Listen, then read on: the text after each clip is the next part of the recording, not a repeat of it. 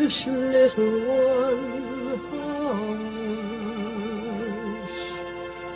Hush, my little That is the whole idea of this machine, you know.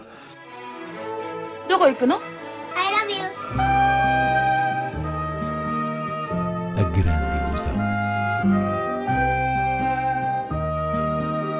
Aren't you drinking? I never drink. Why?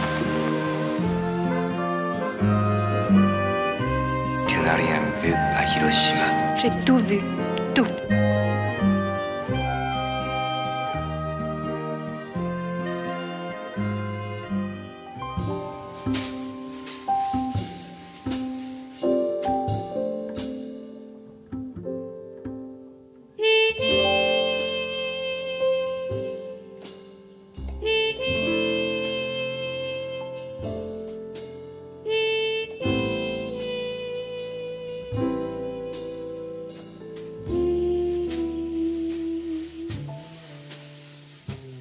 Começamos esta grande ilusão com Os Órfãos de Brooklyn, de e com Edward Norton. Filme em estreia com um crime, um detetive e Nova York em pano de fundo. Inês Lourenço, o que é que caracteriza esta revisitação do filme noir? Diria antes de mais que a elegância, a busca por uma feição clássica e um bom revestimento jazzístico. Os Órfãos de Brooklyn é uma adaptação livre do romance homónimo de Jonathan Lethem, publicado em 1999. No filme, a ação transfere-se para os anos 50 e era um projeto que Edward Norton trazia em mente desde que leu o livro na altura, portanto, estamos a falar de duas décadas.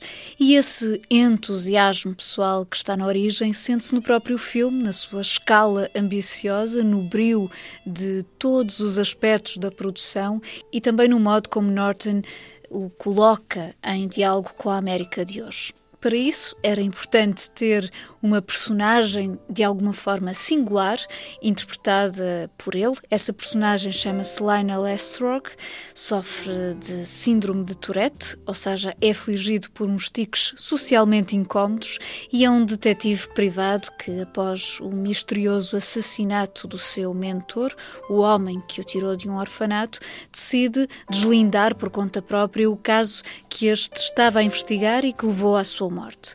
Ora, ao fazê-lo, envolve-se numa complexa rede de pessoas, lugares e situações, até às instâncias de poder da cidade. E aí temos um cenário político de planeamento urbanístico, com racismo, corrupção e gentrificação à mistura, que é liderado por uma figura autoritária a que Alec Baldwin dá rosto, como é óbvio, já com o treino de Saturday Night Live.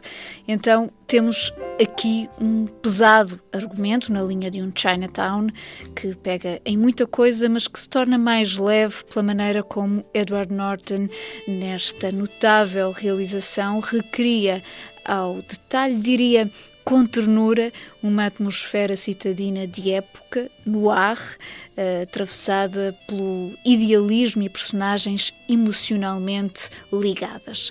É uma espécie de quebra-cabeças com um coração grande. Frank Minna, Private Eye. Boys. Frank, frankly, frankly, Franco. He's the one who taught me how to use my head, turn it into a strength. He gave me a place in this crappy world until I screwed up. Frank! Brooklyn's just in trouble now. Who? Does anybody know what Frank was into on this? There's something going down and it's big, and they were not happy about what he found. We find who did this, and we square accounts. If I figure it out, I'm gonna make him regret it. I promise you that. That's her. That's the girl that Frank was following. I think she found something. What happens to poor people in this city wasn't news yesterday and it won't be tomorrow. Where's everybody go? Mostly just disappear. This town is run by Moses Randolph. When someone isn't seen for what they truly are, that's a very dangerous thing. Do you have the first inkling how power works? Power is knowing that you can do whatever you want and not one person can stop you. Destaque também para a estreia de Le Mans 66, o duelo de James Mangold. Le Mans 66, ou no título original Ford versus Ferrari, é um filme que retrata esta rivalidade das duas marcas automóveis, mas mais do que focar-se nela, na rivalidade, tem os olhos postos nos homens que tornaram possível o duelo físico das máquinas na pista de corrida. Foram eles o designer de carros Carroll Shelby, interpretado por Matt Damon, e o piloto britânico de mau feitio Ken Miles, Christian Bale, uma dupla que deu tudo para criar um carro de corrida com o selo Ford capaz de derrubar o reinado da Ferrari na prova 24 horas de Le Mans em França no ano de 1966 e cuja forma de trabalhar, a paixão e artesanato que juntos colocaram no empreendimento esteve sempre corroído por dentro pelas próprias estratégias mediáticas e empresariais dos homens engravatados da Ford. O filme de James Mangold eh, interessa-se sobretudo por esta dinâmica perversa da indústria e, além de incisivo nessa observação dos bastidores, dos protagonistas de um genuíno e quase antiquado saber fazer, tem uma incrível energia na pista. You're gonna build a car to beat Ferrari with a Ford. Correct.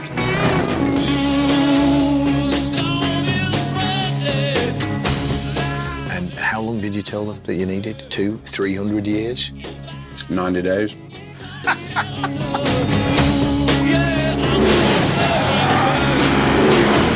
This isn't the first time Ford Motors has gone to war. We know how to do more than push paper. Go ahead, Carol. Go to war. Thank you, sir. Vamos agora a sugestões fora das estreias comerciais, começando pela 13ª edição do Lisbon and Sintra Film Festival, a partir desta sexta-feira até ao dia 24, a decorrer entre as salas do Espaço Nimas, Teatro Tivoli, Sala Fernando Lopes, na Universidade Lusófona, estas em Lisboa, e o Centro Cultural Olga Cadaval, em Sintra. Tínhamos anunciado há semanas o muito convidativo painel de homenagens, entre as quais se contam uma ao grande cineasta alemão contemporâneo Christian Petzold, ao romeno Cornélio Porumboio, à italiana Alice Horvacher e a Rita Azevedo Gomes, cujo último filme, A Portuguesa, foi uma das obras marcantes deste ano. E um dos nomes que se acrescentam à lista é Willem Dafoe brilhante ator americano com colaborações diversificadas e personagens sempre proeminentes, como Jesus Cristo, no filme de Martin Scorsese, A Última Tentação de Cristo, que poderá ser redescoberto neste programa, além dos seus mais recentes desempenhos em The Lighthouse, de Robert Eggers, ou Tommaso de Abel Ferrara.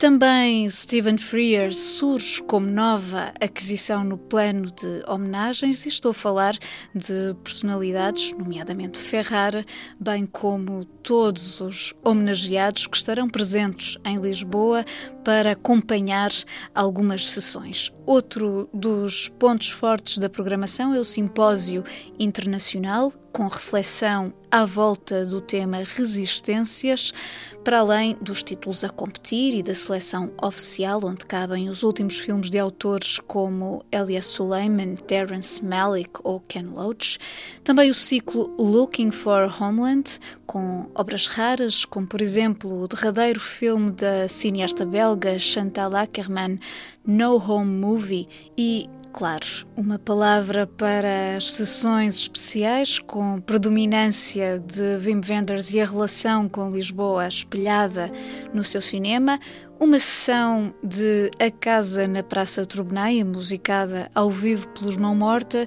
masterclasses de Otar Yosseliani e uma performance de Fanny Ardant a partir de Hiroshima Mon Amour de Marguerite Duras estas e outras propostas para seguir entre Lisboa e Sintra até 24 de novembro.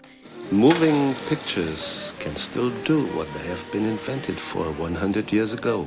They can still be moving.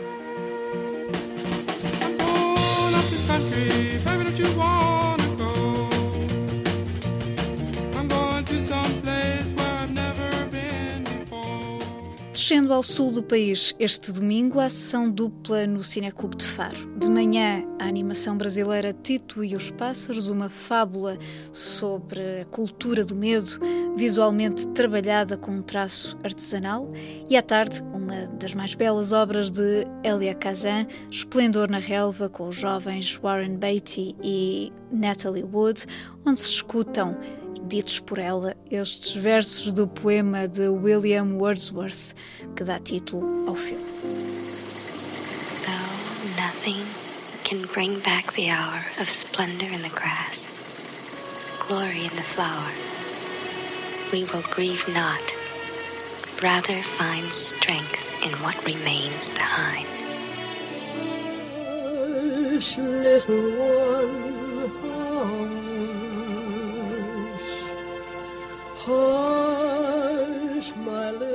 That is the whole idea of this machine, you know. どこ行くの I love you.